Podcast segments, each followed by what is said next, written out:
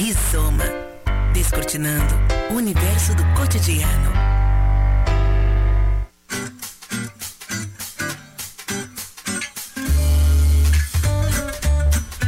Muito bem, seja bem-vindo, bem-vinda. Estamos iniciando mais um Rizoma temático aqui na Unijuí FM, sempre às quintas-feiras, 10 da manhã e também em podcast nas principais plataformas de streaming, além de estar em live no Facebook. A pandemia da Covid-19 impactou diferentes aspectos e rotinas da vida. Entre os inúmeros problemas causados, promoveu também um enorme esforço emocional para todos nós, alguns que persistem agora como sequelas nessa chamada era pós-pandêmica. O Rizoma debate justamente sobre um desses problemas nesta semana. Setembro Amarelo, nossa saúde mental pós-pandemia é o tema desta quinta-feira aqui na Rádio Unijuí FM, como eu disse também em podcast nas principais plataformas de streaming. Isoma que tem como, como convidados aqui o Arthur Zucoloto Keller, estudante de medicina do sétimo semestre da Unijuí, Márcia Amaral, coordenadora de saúde mental aqui do município, Bruno Guidolin, professor da Unijuí, médico psiquiatra, também o professor uh, de Psicologia da Unijuí, supervisor do, do Instituto de Terapias Cognitivo-Comportamentais e colaborador do Núcleo de Estudos e Pesquisa em Trauma e Estresse, Marcelo Rigoli, e ainda a coordenadora da Unidade de Saúde Mental do Hospital Bom Pastor, Luciane Mussolini. Sejam todos bem-vindos aqui. Muito obrigado por mais uma vez atenderem ao chamado do Rizoma Temático. Eu vou começar aqui com o, acho que o recordista de participação aqui no Rizoma Que é o, professor e médico psiquiatra Bruno Guidolin, para falar se realmente a nossa chamada aqui está correta, Bruno. No pós-pandemia, a saúde mental, a nossa saúde mental está mais debilitada, digamos assim. Bom dia, bem-vindo aqui ao Rizoma. Bom dia, Douglas. Bom dia aos ouvintes da Rádio Unijuí. Bom dia aos colegas aqui que estão comigo hoje na mesa como a gente estava comentando, bom estar tá de novo né, se reunindo aqui né, e conversando sobre um tema. Obrigado pelo convite novamente. Sempre um prazer estar tá conversando aqui com, com os ouvintes e, e, conversando com vocês. E realmente, né, a gente tem percebido isso, né, e os colegas aqui vão também falar sobre isso, que realmente mudou, mudou bastante, mudou a, a, a, nossa visão, as pessoas mudaram também a, a, visão sobre a saúde mental depois da pandemia, deram mais importância ao cuidado da sua saúde mental porque nós ficamos isolados das pessoas que a gente tanto ama, tanto quer perto, né? A gente não conseguiu socializar mais, sair para festa, sair, né? Os estudantes não conseguiram até se formar, né? Tiveram que fazer de, de, de forma online. Então, assim, a gente vai falar de vários é, momentos aqui, mas se percebeu sim um aumento grande no número de casos de depressão, de ansiedade, as sequelas que o próprio Covid, né, o, o né, o, o, vírus Covid causou nessas pessoas que, que pegaram né, o Covid, questão de memória, uh, pânico, ansiedade, depressão. Uh, pacote completo. Né? Completo. Né? E fora o que né, nós perdemos pessoas queridas né, que não eram para terem morrido a, nesse momento, digamos assim, pessoas que teoricamente saudáveis, né, que poderiam ter ficado um tempinho mais conosco aqui e aconteceu, né, de ter pegado uma covid, principalmente quem pegou no início, né, da, da pandemia e não estava vacinado também. Então, assim, foram várias questões que uh, mexeram sim na saúde mental da população mundial, né? E a nossa região aqui, talvez a Márcia pode falar também um pouquinho, e a Lu que, que também trabalha diretamente com, com a população aqui de Juí, né? E a gente trabalha com internação, trabalha com, com, com os CAPs, né? Que realmente aumentou muito a demanda e, e foi uh, nesse período pós-pandemia que agora a gente está juntando os caquinhos, digamos assim, juntando os tijolinhos para poder de, estruturar bem a saúde mental da nossa população aqui. Márcia, como coordenadora de saúde mental do município, é essa a percepção mesmo? A pandemia agravou uh, e acentuou a procura de pessoas também sentindo que a saúde mental não está legal assim? Dá, dá para dizer dessa forma? Bom dia, bem-vindo aqui ao Rizoma. Bom dia, obrigado pelo convite, um prazer estar aqui, né? Sou, sou ouvinte do, do Rizoma, né? Então é uma honra estar aqui com pessoas também tão queridas e tão capacitadas. Então, sim, a gente observou isso. Primeiro, nós observamos, na verdade, uma diminuição. No ano de 2020, nós tivemos uma diminuição bem acentuada né, pela aquela questão, enfim, do medo de sair da casa, também se entendia talvez como um atendimento eletivo e talvez não era tão eletivo assim, né? E aí foi se deixando isso de lado e talvez se agravando, né? Então a gente observou até o primeiro semestre de 2021 ainda não tinha um aumento significativo e 2020 uma baixa bem grande nos nossos três CAPs. E a partir do segundo semestre de 2021, né, um aumento extraordinário. Né? E aí aqui eu queria colocar também a questão das crianças e adolescentes né? Hoje a gente brinca assim que que foram muito afetados, né, na foram pandemia. muito afetados. Toda a rotina deles foi completamente mudada. Né? Exatamente por N questões, né? Abre escola, fecha escola, né? Todo aquele prejuízo. Eu nem vou falar no prejuízo cognitivo, porque eu não sei quanto tempo isso vai ainda se refletir, né? Mas foi um, um, um prejuízo cognitivo de aprendizagem muito grande, mas também toda uma questão socioemocional, né? De deixar de ter convivência, né? de, daquele espaço que a escola proporciona, né? De, de desenvolvimento humano, de balização de relações, né? Então, enfim, eu não estou lá, eu tenho medo, estou em casa daqui a pouco eu também passei a ser, abre aspas, perigoso para pessoas da minha família, para os meus avós, porque a gente sabia muito ali que no início da pandemia as crianças não eram vacinadas, muitas vezes assintomáticas, então, né, era dito os vetores, né?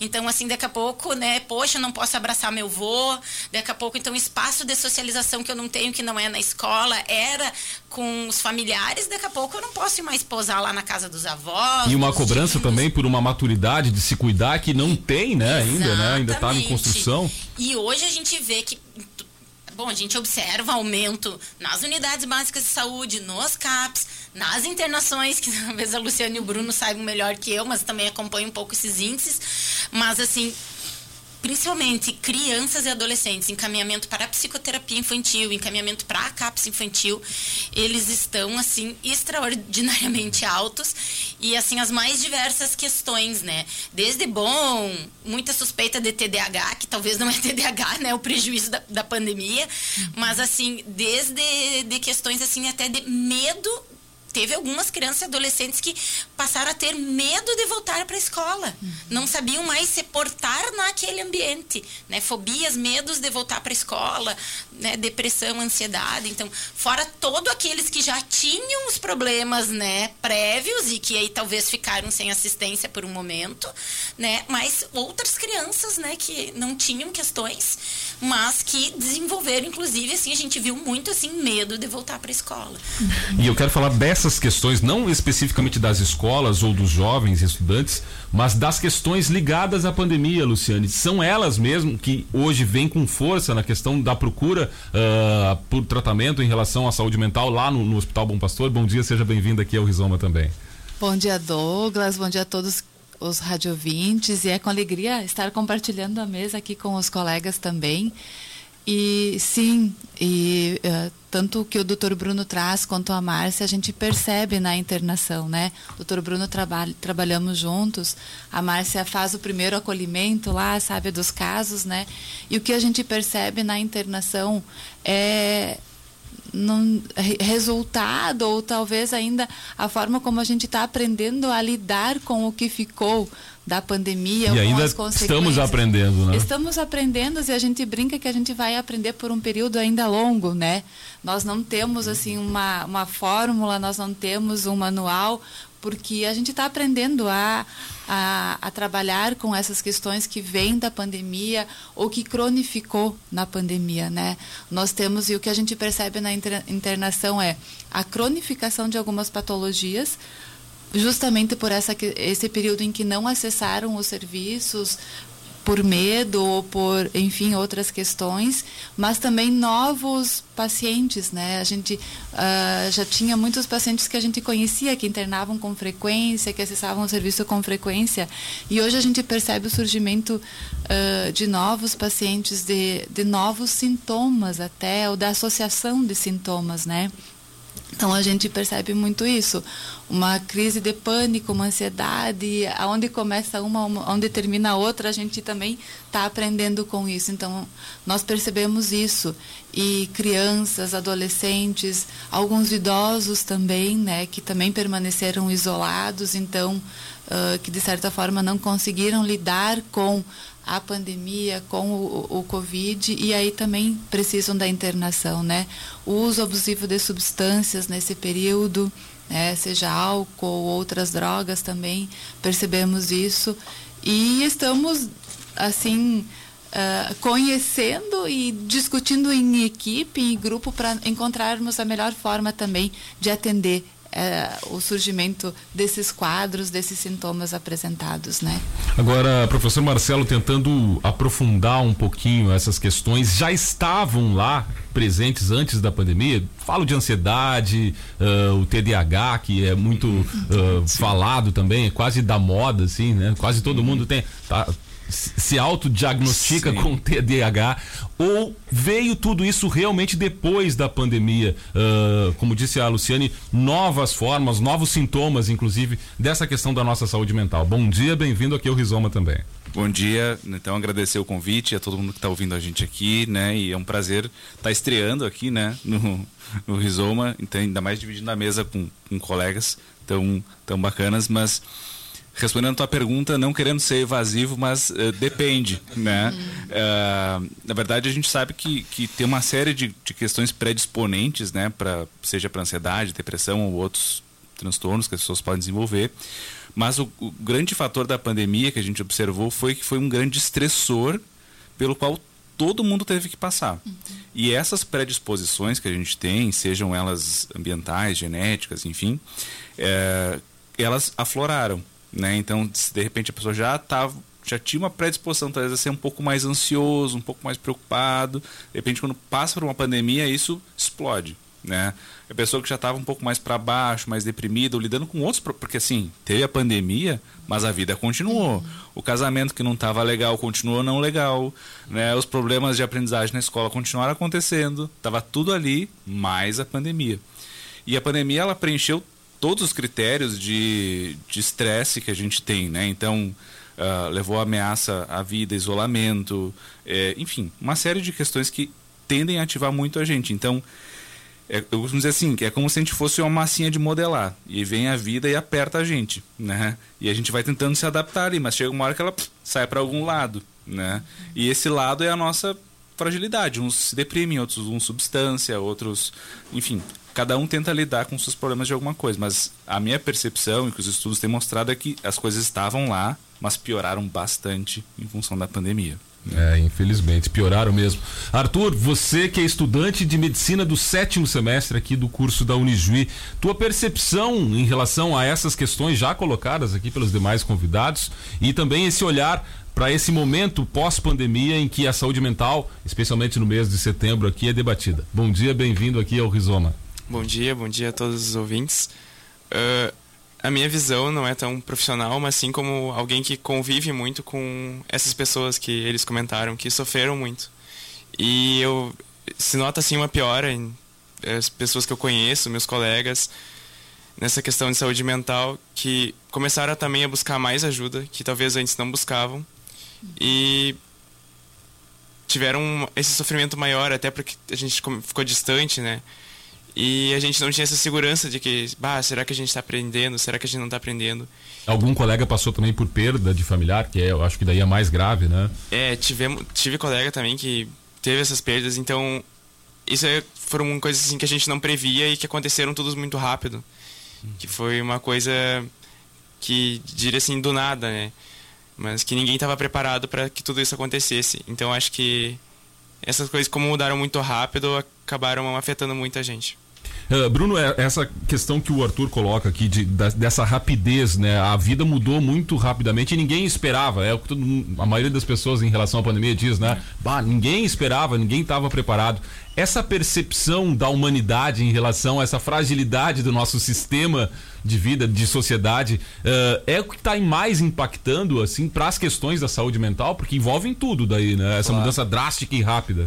Não, com certeza. Acho que até o, o Arthur, né? Eu estava fazendo minhas contas aqui, Arthur. Tu começou a faculdade antes da pandemia, né? É, eu tive um semestre só presencial antes. Então, assim, né? Então, assim, é uma geração que, imagina, começar uma faculdade de medicina com toda uma per perspectiva de iniciar uma faculdade. Expectativa, expectativa toda, né? enorme e tal, não sei o que. Daqui a pouco, ó, todo mundo online, porque a faculdade não parou, as aulas não pararam. Os professores continuaram dando aula, como a Márcia falou dos, né, dos, dos pequenos, né, dos adolescentes. A faculdade também é a mesma coisa. Como que vai ser essa geração que que teve né, dois anos aí praticamente de, de, de ensino né, à distância, né, sem algumas práticas também né, que foram perdidas, que estão tentando ser né, colocadas agora. Um né? prejuízo que talvez não um consiga ser que, tirado, né? É, que vai ser adiante, vai ser daqui a pouco com a profissão mesmo, aprender meio que como se fala, aprender na marra, né? Uhum. Então, assim, realmente, é, mas depois, assim, é, tem coisas, né, Douglas, que isso é uma questão da sociedade, né, que a gente vê e percebe também. Será que a gente não estava preparado ou a gente estava se realmente, uh, né, tapando sol com a peneira? Meio iludido. Né, iludido, porque assim, depois a gente começou a ver e pesquisar e começou a aparecer palestras em né, YouTube da vida e tal, que alguns, né, algumas pessoas já tipo, olha, nossa terceira guerra mundial não vai ser com armas, vai ser biológica, né? Será que aí a gente começou, nós não estávamos preparados, mas a gente estava negando isso. Né? Porque uh, a gente teve a gripe espanhola, né, no século passado, mas assim, é claro, a sociedade mudou muito, as realidades mudaram de um século para cá, mas essas são as próximas realidades que a gente tem. A gente tem que se preparar. Não estou dizendo que vai ter uma próxima Covid, tomara que não tenha, mas pode ter. Pode ter e nós vamos ter, nós vamos ter que nos preparar melhor. Né? Agora vem essa questão do, do, né? do, do, do, do, né? do macaco, né? Agora também, né? Então, assim, nós que trabalhamos com saúde, nós que trabalhamos diretamente não só com a saúde mental, mas com saúde, a gente percebe que essas endemias vão aumentar com os próximos anos, por vários motivos e várias razões, né? E aí, claro que entra a saúde mental e a sociedade que a gente vive, como a gente está vivendo, de que maneira que a gente está vivendo, né? Com os, uten, né? os as utensílios e as, as, as, as, questões ambientais que a gente vive. Então, é, a gente se preocupa com isso também, né? Então, assim, dentro da saúde mental, e a gente sabe bem, né, como, como, como, como incentivador disso, que não é só a doença em si, tem vários outros fatores. A família, o emprego, né, os filhos, uh, uh, os amigos e tal, e entra também a sociedade.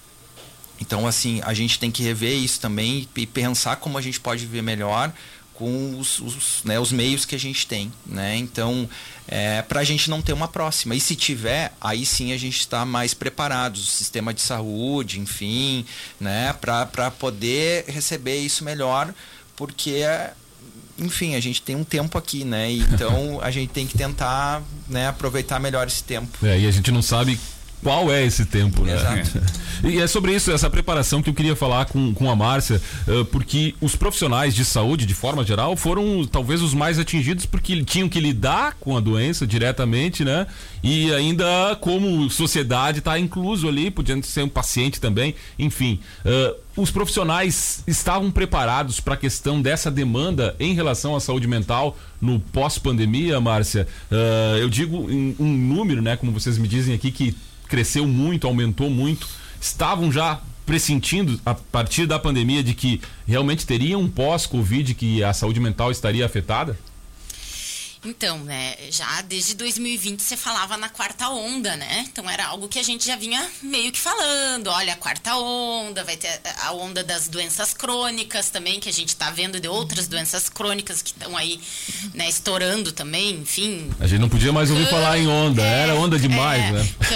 Enfim, câncer que a gente tá vendo, né? As questões cardiovasculares. E a gente falava da quarta onda da saúde mental. Não sei se nos preparamos tanto como devíamos, porque talvez ficava naquela coisa assim meio distante, né? Assim, né? isso não vai acontecer aqui, né? Mas enfim, era uma coisa que a gente uh, imaginava que poderia acontecer. Uh, hoje, o que, que eu vou dizer? A gente trabalha em, em capacidade máxima, né? Trabalhamos assim em capacidade máxima. Acho que todos devem, aí os colegas devem concordar comigo. Todos estamos trabalhando mais né? Uh, nosso número em termos de recursos humanos não aumentou tanto assim, porque com certeza não aumentou em compara como aumentou a demanda, até porque, bom, a gente tem limites financeiros, né? E também a gente tem que falar que enquanto Uh, investimentos assim nacionais, mundiais, o foco dos recursos estava para o combate ao Covid em si, uhum. né? Não, não nas suas sequelas. Não nas suas sequelas. Até a gente teve um momento, eh, teve algumas verbas que em algum momento veio a mais do governo federal, enfim, que a gente conseguiu fazer algumas ações, mas foi pontual né? Foi bem pontual. Então, assim, a gente não conseguiu aumentar. Então, o que, que a gente vê? Hoje todo mundo realmente trabalhando muito, né? No nosso CAPES 2, a gente chega a ter 50 encaminhamentos por semana, né? Isso é uma coisa que não tem CAPES que consiga trabalhar com 50 uhum. encaminhamentos por semana, né? Porque daí você não consegue fazer aquele trabalho mais intensivo que você gostaria, de ambiência, de também questão de ressocialização, enfim, porque é um centro de reabilitação psicossocial, né? Não é um, um uma clínica, né? Uh, hoje a gente acaba, às vezes, trabalhando um pouco como clínica também, porque a demanda é tão grande, né? O que a gente tem procurado fazer é investir muito em qualificação da atenção primária em saúde, né, dos postos de saúde, das UBSs, dos SFs, né, para que lá também consiga se fazer um cuidado qualificado em saúde mental, né? Que bom, é, essa é uma tendência também uh, mundial, né? Porque nenhum serviço especializado ele vai dar conta. Uhum. Poderíamos ter uhum. mais recursos humanos, certamente, né? Eu sou uma que, obviamente, que eu tô sempre lá batendo na portinha do, do meu secretário, né? Pedindo mais. Algumas coisas aumentaram, mas assim, tem N outros setores que também estão batendo lá na portinha, né? Infelizmente, a gente tem, a gente sempre fala, né, uhum. né, que os recursos em saúde eles são finitos, mas as demandas são infinitas. Então também a gente às vezes coloca, olha, precisamos de mais psiquiatra, precisamos de mais psicólogo. E, às vezes a gente pensa, bom, se tiver 20 psicólogos, vai estar com a agenda cheia para os 20 é. também se a gente trabalhar nesse modelo, né? Então a gente tem tentado investir, né, em capacitar a saúde como um todo, uhum. até que porque assim os nossos CAPs na verdade eles já tinham uma equipe muito maior do que prevê a portaria nacional por exemplo antes já. Uhum. Então, assim, o município, ele já, na verdade, arca com os custos. Uh, com muitos custos, porque a nossa equipe já era muito maior antes do que prevê o Ministério de Saúde, do que vem verba para isso, né? Só que a demanda cresceu exponencialmente. Exponencialmente, também. né? E aumentou, mas não tanto. Agora... Douglas, uh, me permita, assim, enquanto a Márcia falava, uh, acho que é bem importante a gente ressaltar isso que ela diz, né? A saúde mental, ela não pode ser desassociada de qualquer outra né, enfim, da, da, da vida da humana, da saúde. Da saúde da, em si, né? Em si. Por isso que a gente fala em saúde mental integral, né? Mas, mas se menospreza muito, né? Ainda talvez tenha essa visão, eu tô falando em geral, né? Sim. Um senso comum de que a saúde mental não é tão importante quanto o resto. É, eu acho que a gente já evoluiu, já crescemos, já ampliamos a nossa própria visão sobre isso, né? E que bom, mas ainda temos alguns estigmas, alguns preconceitos com relação a isso. Ai, eu uh, ser encaminhada ao CAPS é porque, né? Uhum. Então existe esse tabu, mas a gente já cresceu e tem trabalhado um pouco nesse sentido. E aqui eu vejo a importância de, de que a gente fale de saúde mental na unidade básica, nas escolas, nos espaços em que a gente circula porque uh, a prevenção ou o cuidado com a saúde mental, a gente também precisa ter esse foco, né? Então, os serviços também trabalham e buscam isso, além da formação dos profissionais, levar para a comunidade, então, um pouco do que, que é o cuidado com a saúde mental integral, o que, que a gente precisa fazer, como que a gente pode estar cuidando, porque o, o professor Marcelo também falava, às vezes existem alguns recursos internos que a pessoa tem e ela precisa aprender a lidar consigo, com o outro, para poder também manter a sua saúde mental. E a pandemia, hoje eu vejo assim, ela aflorou algumas coisas que nós tínhamos, mas também aflorou alguns recursos que as pessoas uhum. têm para dar conta do estresse, para dar conta da rotina, porque a gente vai ter situações estressantes no dia a dia da gente, né? Eu sou enfermeira, vou vivenciar situações de estresse na minha vida, na minha profissão constantemente, né? Então, quanto que a gente precisa estar também trazendo ações e estar, estar trazendo para a comunidade o cuidado, a prevenção, a promoção da saúde uhum. como um todo, né? Agora, professor Marcelo, é, vou fazer talvez a pergunta mais difícil até o momento, mas a, em algum momento do programa isso acontece. Então tá. caiu aqui. Caiu, foi, foi sorteado. é. uh, uh, depois que falamos essa, essa primeira meia hora aqui sobre o que causou, as causas, os sintomas de, dessa saúde mental. O senhor acha que, enquanto sociedade, estamos preparados, por exemplo, para uma nova pandemia ou para uma outra questão global? Uh, temos ameaça de guerra, uma guerra global pode, podendo acontecer. A sociedade está mais preparada, estou falando mentalmente, para uma ocorrência desse tipo? É, bom, a resposta curta é não né? A, a, a, resposta longa, né? Então, eu acho que a gente, com certeza, desenvolveu muitos aprendizados, né? Então, até né, ela estava comentando de que a gente aprendeu a se adaptar muito, né? Então, a própria ida de ficar em casa, de ter que fazer tudo muito online, né? Então, imagina né, quantos semestres foram? Quase três, quatro semestres online, Quase né? quatro. Né? Então, assim, isso requer uma, um, uma plasticidade nossa, assim, de se adaptar muito grande. Acho que isso vai ficar, né? A nossa capacidade de se adaptar a mudanças, né? Isso no, no nível mais individual, mais de cada um. Agora, enquanto uh, sociedade, assim, enquanto recursos institucionais, estruturais, eu acho que a gente ainda tem que melhorar muito, porque uh, né, como o Bruno estava comentando, né, fica muito aquela assim, não, mas tá, agora já foi, né? Então, a gripe espanhola foi 100 anos atrás, então daqui a 100 anos vai dar a próxima. Né? Nem tipo vou estar assim, tá aqui mais, tá aqui, é, né? não assim, vai comigo. Não vai rolar, não vai acontecer, mas a gente não sabe, né? Então acho que eu, a, a gente precisaria se preparar melhor em termos assim de dos próprios profissionais, da gente, de gente da saúde mental mesmo, né, quanto a isso, mas em termos estruturais também. E isso a gente viu né, durante a pandemia, eu tive a oportunidade de trabalhar num, num projeto do Hospital de Clínicas que era de, exclusivo para atendimento dos profissionais de saúde do SUS que estavam na linha de frente. E assim, era terrível o que a gente ouvia das pessoas, né? Eram situações assim muito precárias, né, que elas tinham que trabalhar, assim, muitas a gente sabe que já vinham de antes, né? Enfim, Às vezes tendo que escolher vidas, é, né, enfim. É, mas assim, essa demanda explodiu e aí essas pessoas que estavam cuidando de quem dos outros agora também estão cuidando desse pós também, né? Então acho que isso também é, é bem e aí fica aquela pergunta, né? Quem cuida de quem cuida, né? Então assim, eu acho que isso é uma coisa que a gente tem que trabalhar melhor para se preparar para lidar com novos problemas que, que vão surgir pela frente aí, né? Arthur, você falava antes da relação, inclusive conversando com colegas sobre a pandemia, enfim, eles também procuraram ajuda você sente que eles, eles sentiram que não estavam bem, procuraram ajuda, seja em qualquer dessas unidades que existem hoje aqui à disposição, ou outras, mas procuraram ajuda para tentar melhorar a questão da saúde mental? Eu acho que sim, eu acho que eu falo por mim e falo pelos meus colegas também, que a gente começou a se preocupar mais com a nossa saúde mental, que a gente que tem um pouco mais de conhecimento, né, a gente tá, é privilegiado nesse, nessa questão, a gente entende que a gente tem que buscar e mesmo assim a gente acaba negligenciando essa parte. E então a gente não pode esperar que o resto da população também não faça isso. Então acho que começa pela gente, né, se cuidar de nós mesmos para nós poder ensinar os outros a cuidar de si mesmos também. É, senão, né, se os profissionais da, da saúde não derem um exemplo, digamos assim, né? uh, professor Bruno, Outra questão das difíceis agora. Pô, caí no segundo sorteio.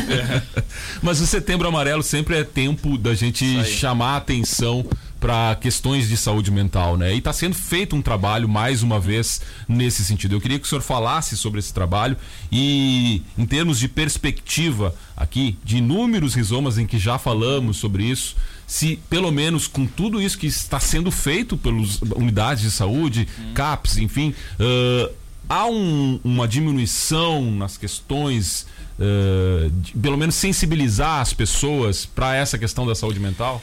Eu acho que sim, né, Douglas? Eu acho que Bom, que nós estamos falando aqui, né, a Márcia deu até números, né, Márcia, assim, de tipo, assim, claro, no início da pandemia, todo mundo tinha que ficar em isolamento, consequentemente reduziu o número de atendimentos, mas não necessariamente diminuiu as patologias, né? Elas estavam lá, só não se podia procurar. Exato, né? Então assim, o que, que se percebeu em números, pesquisas e, né, o Marcelo talvez tenha participado dessas pesquisas também lá no Clínicas, em todos os sentidos aumentou números de ansiedade e de depressão, tá?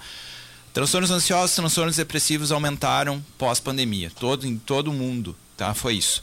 Só que o que, que é que necessariamente a gente né, poderia pensar em pesquisa. Aumentou o número de transtornos né, depressivos e ansiosos, que são os que mais causam como consequência o suicídio, né? Estamos no setembro amarelo, então a gente, né, frisar isso que é o mês que a gente fala sobre saúde mental, eu acho que traz muito a saúde mental em pauta, né? Os meios de comunicação, como a gente sempre trabalhou aqui, né, Douglas, pelo menos uma vez por ano a gente vem falar sobre isso, mas a prevenção do suicídio e trabalhar a prevenção para as pessoas terem uma boa qualidade de saúde mental. Tu pensa, ah, aumentou o número de suicídios, certo? Teoricamente, aumentou. Não foi visto isso. Tá? Se manteve o mesmo nível de índices de suicídio. Que são altos. Que são altos, né? Mas se tu pensar, se tu, se tu fosse pensar, tipo, bom, aumentou o número de transtornos depressivos e ansiosos, que são os que mais causam, né? Poderia ser bem mais alto. como aí. suicídio, poderia ser muito mais altos. Então, assim, essa busca por atendimento, essa acessibilidade ao atendimento, não estou falando só no Brasil, estou falando no mundo já. Tá? Então a, a, a, busca do atendimento, a, se falar sobre o tema, né? se falar sobre saúde mental, isso é tudo prevenção, como a Lu falou. A gente tem que trabalhar com prevenção. Né? Então, assim, a, nós vamos prevenir o suicídio falando sobre depressão, sobre ansiedade, sobre TDAH, sobre pânico, sobre álcool e outras drogas. A gente vai prevenir o suicídio. Né? Sobre bipolaridade, esquizofrenia, nos nossos transtornos mentais, que são a maioria. E também falar de qualidade de vida né? Que é que as pessoas que não não têm nenhuma predisposição, como o Marcelo falou, de estar ali escondidinho e daqui a pouco por um gatilho tu ter desenvolver um quadro depressivo, um quadro ansioso, eh, de a gente ter uma melhor qualidade de vida.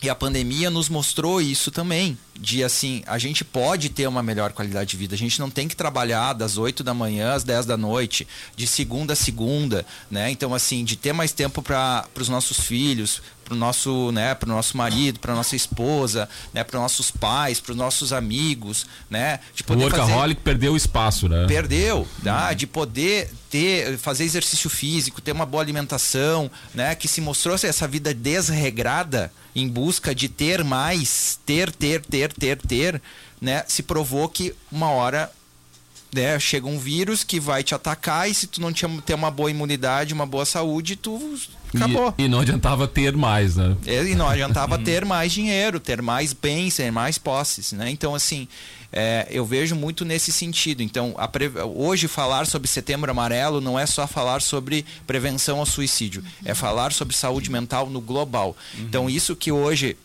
a, a, Associação Brasileira de Psiquiatria e a Sociedade Médica Brasileira que, né, que criaram o Setembro Amarelo, isso é uma criação brasileira por esses dois órgãos.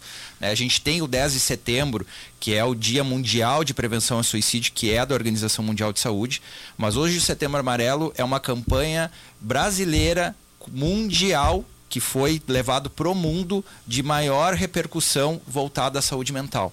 Né? Então, assim, é com muito orgulho que a gente fala isso, os trabalhadores de saúde mental falam isso. Né? A gente tem aqui o Outubro Rosa, que é muito né, antigo, né? Então, assim, mas o Outubro Rosa não foi levado para o mundo. O Setembro Amarelo foi. Né? Então, assim. E um trabalho que está dando resultado. Dando muito resultado. Né? Então, assim, até uh, o Arthur também depois pode falar mais, né? A, os estudantes de medicina criaram a Liga de Psiquiatria e Saúde Mental né, que se colocou o termo saúde mental dentro da liga porque a gente quer englobar não só os estudantes de medicina, mas os outros estudantes da área da saúde da Unijuí nessa liga para poder falar sobre mais sobre o tema e levar para a comunidade.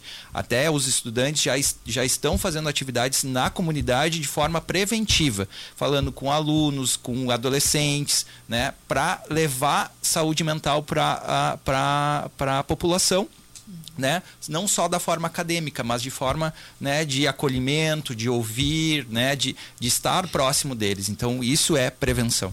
Falando em prevenção, e eu acho que esse é o trabalho, o maior trabalho do Setembro Amarelo, a gente refletir sobre isso. Uh, Márcia, pela sua experiência, enfim, quando é a hora da pessoa uh, ficar alerta para questões da saúde mental que a envolvem, né? E, e quando procurar essa ajuda? Então, eu até vou te dar uma resposta um pouco anterior, né? Porque eu concordo muito com isso que o Bruno colocou, que a Luciane colocou, que nós temos que uh, falar mais em autocuidado.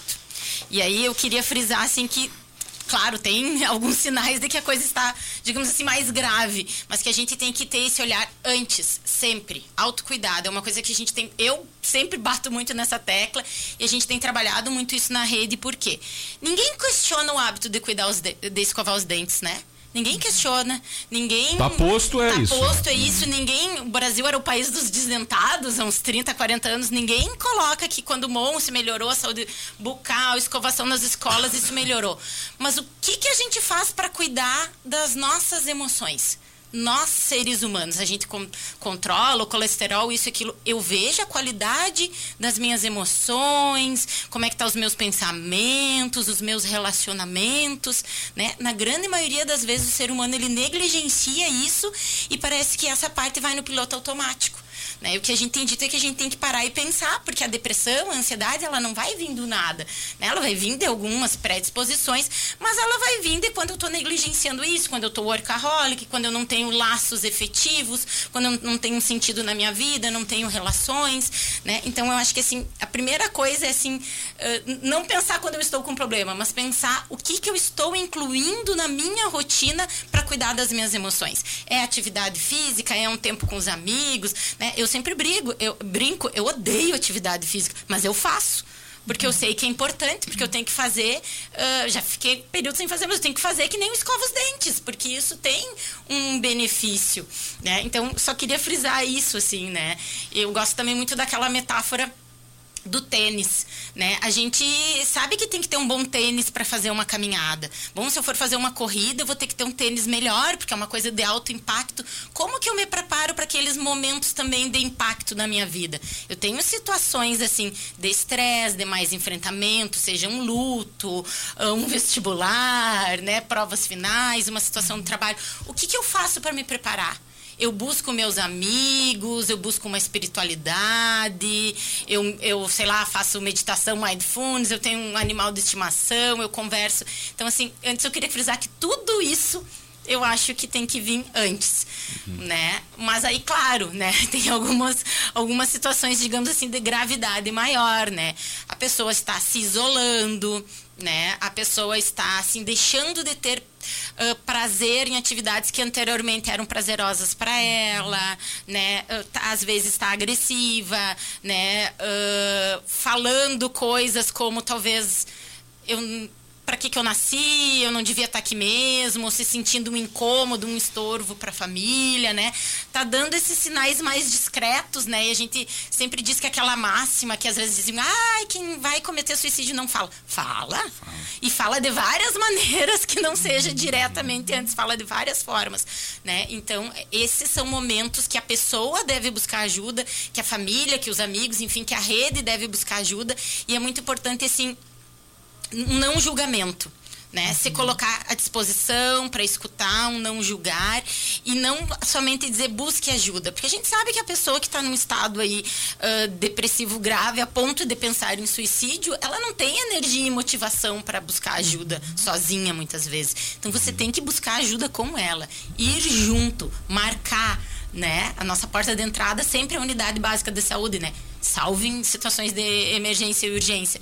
Então, assim, marcar e junto, se certificar de que foi, né, ser colocado lá, ao lado. Isso é bem Pois importante. é, e na verdade, então, é, mais importante é olhar da pessoa próxima a esta pessoa, porque ela já está, talvez, um problema em alto nível que não vai conseguir sozinha buscar ajuda. É isso mesmo, Luciane? É, com certeza. E a, e a pessoa que acompanha, ela sempre vem junto, às vezes nos serviços, ou mesmo quando daí é uma necessidade de internação. É, é o, o acompanhante que fala pela pessoa, né?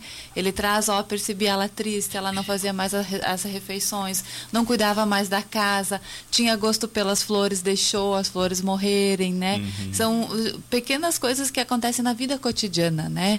É como a Márcia dizia, e que vai percebendo isso no dia a dia e aí vai aparecendo para a gente. Então, ter alguém que perceba isso, um familiar, um amigo, às vezes é o teu colega de trabalho que diz, ah, tu tá diferente hoje, ou percebe uma atitude diferente, sempre estava com o cabelo arrumado, daqui a pouco tá com o cabelo, né, uh, desarrumado, era uma pessoa que não faltava o trabalho, começa a faltar, então uh, é bem importante que alguém se dê conta e perceba, ah, alguma coisa mudou. Né? E se aproxime, busque, dê espaço para que ela fale, né? Hoje a gente se comunica muito por meios de comunicação, mas às vezes a pessoa precisa que alguém sente do lado e que converse. O olho no olho. O olho no olho, o calor humano. Nós brincávamos, né? A, a gente estava com tanta saudade de nos reunirmos que hoje estamos aqui em cinco pessoas, né? Então, que, que legal que é isso. E essa é uma lacuna que a gente pre- precisa estar preenchendo, precisa estar contemplando na nossa vida também, né?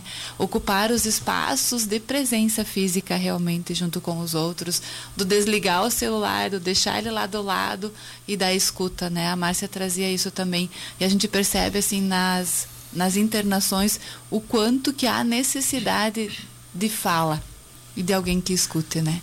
Há muita necessidade de fala, de espaço para fala e alguém que escute. Uh, professor Marcelo, a gente está falando do trabalho preventivo, de tratamentos, mas também surgiram com a pandemia e problemas de saúde mental as muletas não muito boas. Medicamentos não prescritos, né? Uh, álcool, enfim. Quando ficar alerta também para essas muletas? Nossa, eu tô bem, mas tô bem porque tô usando, uh, bebendo mais, enfim, fazendo esses usos indevidos, digamos, dessas muletas que eu tô chamando aqui. Uhum. Não, isso acontece muito, né? E, e, elas vêm em vários formatos, né? E como, como eu concordo com endosso, né? E assino embaixo, né? Tudo que foi dito até então. E, e o que a gente percebe muito é quando começa a ter alguma mudança, algum sofrimento, a pessoa vai buscar algum recurso, né?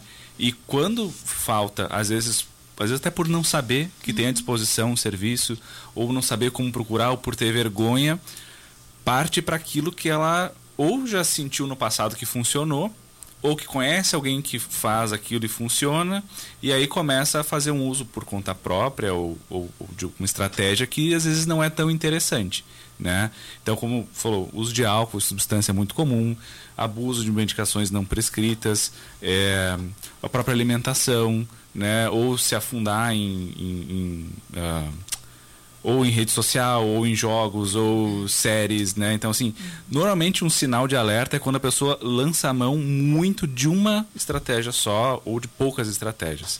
Porque não tem problema a pessoa lá, ah, vou assistir uma sériezinha para desestressar, vou encontrar os amigos, vou tomar um cerveja. Mas aí vai maratonar cinco séries seguidas, Exato. é problema. Daí eu vou encher a cara todo dia, eu só fico assistindo série em casa, aí é que começa a ser um problema, né? E porque eu, como eu digo, né, para quem é martelo tudo é prego, né? Então assim, não dá para resolver todas as coisas com a mesma estratégia, né? Então a gente tem que ter essa diversidade, né? E o que a gente vê aqui, até como a gente não foi ensinado na escola, como a gente foi ensinado a escovar os dentes, a gente não foi ensinado a se cuidar emocionalmente, a gente usa os recursos que estão à disposição. E Aliás, muito ao contrário, né? A saúde não. mental sempre foi vista como uma coisa de fraqueza, um de sinal fraqueza, de fraqueza, de né? fraqueza. Né? Então, puxa, imagina tu dizer que não, não vou no futebol porque eu tô meio triste hoje. Tu, o cara vai ser, né, escorraçado, né? Então, é, é, tem que, a gente tem que se cuidar mais e, e, diversificar as estratégias de autocuidado, né? Isso é aqui bem interessante. Uh, Arthur, o professor Bruno aqui já falou um pouquinho, mas eu queria que você falasse dessa liga, né? E como é que vocês estão trabalhando nesse sentido para criação e fortalecimento dessa liga. Exatamente. Então, eu sou o presidente né, da Liga Acadêmica de Psiquiatria e Saúde Mental da Unijuí. E a gente tem feito participações em alguns locais. Por exemplo, a gente foi um núcleo de apoio a crianças esses dias. E falar sobre o uso de cigarro eletrônico, principalmente, e, e outras drogas, né? Que assombram a nossa juventude. E também agora... Já foi tema, inclusive, aqui do Rizoma, o cigarro eletrônico, né? E agora também, esse sábado, a gente vai estar realizando um evento uh, voltado à prevenção do suicídio, né? Ao Setembro Amarelo. E então já aproveito para convidar todos os ouvintes, e esses que estão aqui também, até a Márcia vai palestrar. Uh, e nesse evento a gente busca realmente, assim, tanto profissionais quanto estudantes que têm interesse ou atuam nessa área, ou pessoas também que apenas buscam um maior conhecimento sobre a prevenção do suicídio, uh, ficar mais inteirados e que possam também contribuir com pessoas ao seu redor e ou com o seu trabalho, né? Muito bem, a gente está chegando aqui ao final do programa. Eu queria que nessa rodada final aqui com os convidados a gente falasse um pouco da programação que está sendo desenvolvida. Ainda tem momentos para acontecer e também dos canais que existem para quem está ouvindo Tá sentindo algum, se identificando com algum dos sintomas, acha que está na hora de buscar ajuda? Que canais existem? Começando com o professor Bruno. Bom, gente, a gente, né, como o Arthur falou aí, a gente está fazendo algumas atividades de Setembro Amarelo, né? Então a Liga está promovendo. É, só me lembra, Arthur, é da, o, tem no Instagram da Liga. É tá? arroba lapsm.nijuí no Instagram. Na descrição tem lá o link para a inscrição do evento. Isso, aí tem a inscrição do evento lá, vai ser sábado agora, tá? Durante o dia inteiro, vai ser manhã e tarde o evento, né? A Márcia vai estar, tá, a Alexandra, que é nossa colega psiquiatra infantil, que vai falar sobre a infância e adolescência, a Márcia vai falar sobre, né, sobre as políticas públicas da saúde mental, uh, a. Um, quem mais? A, a Carol, né? Carol. A Caroline Gross, que vai falar sobre a questão dos estudantes, sobre a, a, né, o suicídio ou a, a, saúde mental dos estudantes. E um colega, o Eduardo Sabe, que é um psiquiatra, é o psicogeriatra, da, é um colega meu querido daqui da região, mas que atua em Porto Alegre, tá? De forma online, vai falar sobre a saúde mental nos idosos, tá? Então a gente está tentando um evento englobar todas as, né, as faixas de idade e as populações aí que, que a gente trabalha no dia a dia. Os dois, os dois mais extremos, né, jovens e idosos, Jovem. são os mais uh, afetados, digamos assim. Sim, é, da, da questão de, de, de, números, né, os que mais tentam suicídio, né, falando de suicídio, os que mais tentam são os jovens e os, né, os mais efetivos, digamos assim, são os idosos. Né? A cada duas tentativas, uma é efetiva no idoso. Né? Em, em, adolescentes é, é bem maior, a cada mil tentativas tem uma. uma, uma, uma né? Depende do estudo, enfim, né? tem vários números.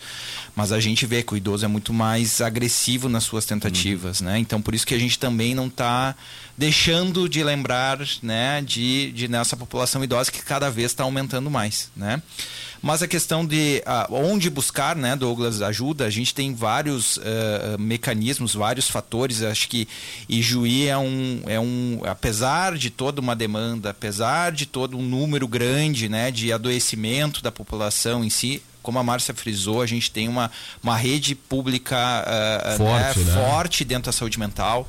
Né? Então a gente apresenta três CAPs com bons profissionais, com né? o CAPS infantil e o CAPS AD, que é administrado pelo Bom Pastor, né? o CAPS Colmeia, que é a prefeitura né? que nós temos. Então, assim, a gente tem duas unidades psiquiátricas que atendem a região inteira, não só Ijuí, né? Então, atende a região inteira, atende aqui a região que engloba quase, acho que 200 mil pessoas, né? Vários psicólogos, vários psiquiatras, né? Uh, particulares, enfim, ou com, que trabalham com convênio, né? Infelizmente, com a né? Com a gente está vendo que as pessoas estão uh, perdendo seus planos de saúde ou não tem mais condição de financeira de bancar, né? Os seus tratamentos com um plano de saúde, né?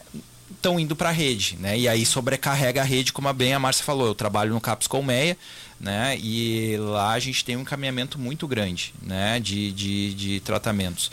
Então, uh, tem a clínica da psicologia aqui da Unijuí também, que a gente também encaminha bastante. Bom frisar né, isso, que também tem os estudantes de psicologia, tem né, um, trabalho com questões psicoterápicas, aprendendo também com esses pacientes. Né? Então, a gente tem vários mecanismos, vários né, portas de entrada. A rede básica, como a, a Márcia falou, então a gente tem cada vez mais capacitando né, os enfermeiros, os médicos, né, os agentes comunitários de saúde, para identificar né, algum fator, como bem frisou o Marcelo aí, dos, né, dos, dos, dos sintomas depressivos, né? Uh, então, assim, a gente tem vários né, lugares para essas pessoas puderem buscar atendimento né? Mas é frisando, eu acho que é importante a saúde mental, é importante a gente buscar ajuda, não é bobagem, não é frescura, não é é mais macho, menos macho, é mais mulher, menos mulher, né? Eu acho que todo mundo tem as suas fragilidades, não é fraca, não, não é fraco, isso aí é um, é um conceito que que, que bom, e acho que o Arthur falou isso durante a fala dele também, é, que essa geração, né, principalmente a geração dos mais novos, é, é uma resistência dos pais muitas vezes. Porque uhum. os adolescentes, os adultos jovens querem ajuda, buscam ajuda.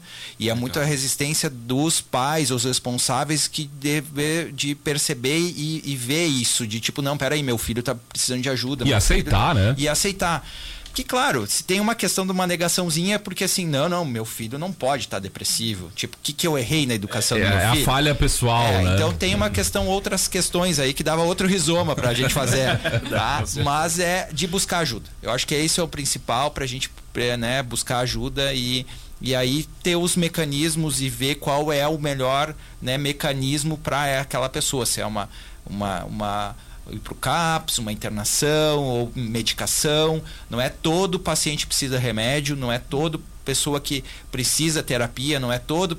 Não. Vai ser avaliado por um profissional qualificado e aí sim de- determinado, que não vai ser determinado pela vizinha ou pelo amigo, pelo ciclano. É alguém que tem capacitação para isso. Márcia, esse é o caminho mesmo, procurar ajuda e canais no município não faltam, né? É. A gente falando aqui da região, né? É, exatamente, né? Ah, como a gente diz, a nossa porta de entrada são sempre as unidades básicas de saúde. A gente tem 24 né, unidades no município, né? Exceto situações de urgência emergência, que enfim, aí existe SAMU, sim, UPA, pronto-socorro. E também frisar que a gente tem uma programação do município né, nesse mês, né? A gente já teve uma live no dia 9 de setembro, que foi com o pessoal do CVV. E eu queria também falar aqui do CVV, do Centro É outro canal de Valorização da ajuda, Vida, né? É, que é o 188, que não é uma ajuda profissional, é uma ajuda voluntária, mas é uma ONG aí de muitos anos com um trabalho muito sério. As pessoas fazem uma capacitação para ingressar, então assim, é um serviço de escuta, né? E de, de orientações, né? Onde buscar, e nós temos um posto do CVV em Juí. Então, no dia 9, a gente fez um- uma web palestra para os profissionais de saúde, de todas as unidades e todos os CAPs, para o quê? Com um voluntário do CVV, justamente para os profissionais saberem também que isso existe, que parceria que pode ser feito, poder estar divulgando isso na comunidade. Então, a gente fez isso no dia 9. Hoje à tarde, a gente tem uma roda de conversa lá no SF do bairro Erval, que até sou eu que vou estar, que é sobre autocuidado e valorização da vida. Dia 28 de setembro a gente tem um grupo de saúde lá no SF Mundstock, que olha só que legal, achei muito legal a programação. Vai ser atividade física na promoção da saúde mental, né, que vai ser feito pelo médico da unidade junto com a educadora física da Secretaria de Cultura do município. E eu não sei se a Lu vai falar do dia 30. Vai. Ah, então Não, pode. do, do dia 30 também temos o Cine do CAPS Infantil, né? Vou deixar para ela falar então, que temos duas programações no dia 30, a gente vai se dividir, que tem também um evento em Panambi, mas que é um evento regional que se chama Fazendo o Setembro Amarelo Juntos. Então nós também fomos convidados a participar, a rede de Panam, a rede de Juí e também vai ter as associações de saúde mental. É um evento promovido pela município de Juí junto com a, a SAMPA, que é a Associação de Saúde Mental de Panambi, e também somos convidados a rede de Juí e a, e a ASAMI, que é a Associação de Saúde Mental de Juí. Inclusive a ASAMI vai apresentar um teatro lá. Então também vou deixar a outra programação do dia 30 para a Lu falar que nós vamos ter que se dividir. Luciane, fale da programação do dia 30 e também do trabalho que o Bom Pastor tem, né, como unidade de saúde mental também do município. Sim, então o Hospital Bom Pastor, ele desde 2003, né, ele atua na saúde mental, um trabalho consolidado já com uma equipe multiprofissional, né? Temos os leitos de internação tanto para unidade clínica como unidade privada, um ambulatório com profissionais especializados para atender também. E Vou, antes de falar do dia 30, dizer que a gente também promoveu no dia 13 e 14 a jornada de saúde mental, que debateu especialmente as questões, né, os reflexos, enfim, os aprendizados da pandemia na saúde mental, e acho que foi bem importante enquanto capacitação e formação profissional também, e, e envolveu toda a nossa grande macro região, por assim dizer, né? Tivemos 110 participantes, então foi bem significativo. E no dia 30, sim, então, no auditório do Hospital Bom Pastor, teremos a possibilidade, né, de discutir, de conversar um pouco mais também. É um evento voltado aos profissionais. Uh, o Cine Caps e o que, que é? É um momento em que a gente passa um filme, um vídeo, e depois com a assessoria de profissionais, né? Nesse dia a doutora Alessandra vai estar conosco e vai discutir, então, especialmente direcionado à questão da criança e do adolescente. É, na verdade, o filme que é o, a Minha Vida de Abobrinha vai Minha ser Vida- bem direcionado também aos profissionais da rede. É. nesse dia. Geralmente o cine é para criança e adolescente, mas esse dia vai ser para para a rede. Então, lá no, no auditório, basta fazer as inscrições, né, pelo telefone do CAPS ou mesmo do hospital. E aí a gente vai ter esse momento a partir das 9 horas da manhã, lá no auditório do Bom Pastor. E internamente, desculpe também, mas a gente tem feito várias ações de autocuidado, aquilo que a Márcia falava, né? Envolvendo todos os profissionais, não somente da unidade, mas também das demais unidades do hospital, porque a gente vê que é necessário sim falar disso. É mais do que necessário, Mais do eu que diria. necessário. Professor Marcelo também tem um trabalho aí realizado. Eu queria que o senhor falasse também desse trabalho e, e de como as pessoas podem acessar isso. Então, é, então, eu não estou promovendo nenhum evento, né? Me senti, me senti meio excluído aqui. Não, sacanagem. É. pode participar dos nossos. Eu ia Não, dizer, vou pode falar, participar de todos, né? Mas, então, ah, a gente tem, né, além dos projetos de pesquisa, né, até muito motivado em função de setembro, a gente, eu, eu, eu e até minha esposa, a gente criou um projeto de divulgação de saúde mental chamado Doutor Demente, né, que a gente tem um podcast e toda semana está saindo sobre temas em saúde mental, com essa função de, ah, de divulgar e de falar de forma assim mais tranquila e, e relaxada sobre temas que são difíceis, né? Então a gente está aí tentando fazer alguma divulgação nesse sentido de conscientização e de como buscar ajuda, essas questões assim. Podcast toda semana, Toda semana, YouTube. toda terça-feira tá aí nas Spotify da vida e todas as plataformas aí. Muito bem. E, eu queria ainda que o Arthur falasse mais uma vez de as pessoas que querem conhecer o trabalho da Liga, participar, enfim, e do evento também que acontece sábado. Exatamente. Então, para participar, para entender o que como funciona a liga, a gente tem o Instagram, né, que eu falei antes, lapsm.nijuí, e lá a gente divulga as nossas ações, nossos trabalhos e algum uma outra coisa relacionada a eh, transtornos mentais. E também a gente, para quem tem interesse em participar, a gente tem espaço para colaboradores, que seriam profissionais da área, e para quem é estudante, a gente abre inscrições ah, no início do ano, no início do ano letivo. Então pode ficar ligado também, que a gente provavelmente vai divulgar na- nas redes. E o nosso evento, né, que agora é sábado, que estão todos convidados, então, e espero contar com a participação de vocês. Só se inscrever lá, tem o link na bio do Instagram. E muito obrigado. Tá certo. Assim a gente encerra aqui o Rizoma, não, claro, sem antes parabenizar o trabalho de todos os convidados aqui do Rizoma na questão da saúde mental, dessa prevenção e desse setembro amarelo que tem sempre uma programação ah, muito forte e que faz com que a gente reflita sobre essas questões. Agradecer aqui ao Arthur Zucoloto Keller, estudante de medicina do sétimo semestre da, do curso aqui da Unijuí, a Márcia Amaral, coordenadora de saúde mental do município, também o Bruno Guidolin, professor da Unijuí, médico psiquiatra, Marcelo Rigoli, professor do curso de psicologia da Unijuí, supervisor e professor do Instituto de Terapias Cognitivo-Comportamentais e colaborador, colaborador no Núcleo de Estudos e Pesquisa em Trauma e Estresse, e também a Luciane Mussolini, coordenadora da Unidade de Saúde Mental do Hospital Bom Pastor. Muito obrigado a todos vocês. Isoma fica por aqui, lembrando que em podcast você pode acompanhar todo o programa também nas principais plataformas de streaming. Semana que vem, mais Rizoma temático aqui na Unijuí FM. Rizoma. Descortinando o universo do cotidiano.